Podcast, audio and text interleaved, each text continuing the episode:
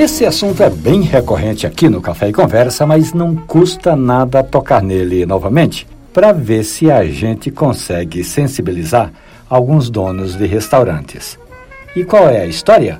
É o seguinte: você chega para almoçar, a comida é impecável, uma variedade que só de contar me dá água na boca, a sobremesa combina com tudo, mas antes de pedir a conta, você pede um café.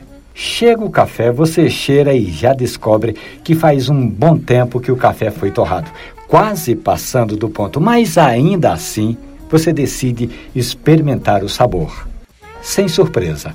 O café nem de longe tem a qualidade dos pratos que você comeu.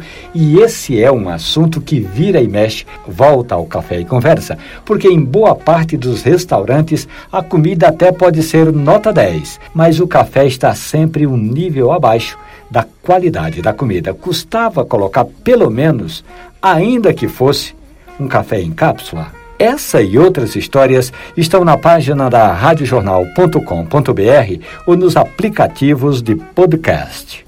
Café e Conversa. Um abraço, bom café.